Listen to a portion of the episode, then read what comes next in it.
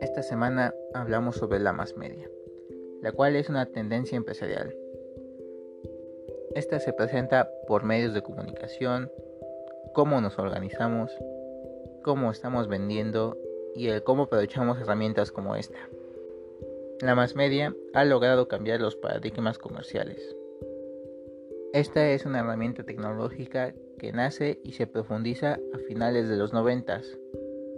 Son imagen, voz y sonido. La innovación, la renovación y la revolución en relación al comercio de lo local a lo internacional. También hablamos sobre la banca de desarrollo y las diferentes que hay de esta. En primero, es una banca establecida como estrategia para establecer el crecimiento de un país. Y hablamos sobre los pisos de las bancas, como la de primer piso, que es la que dispone de efectivo de manera directa con los clientes y con los usuarios.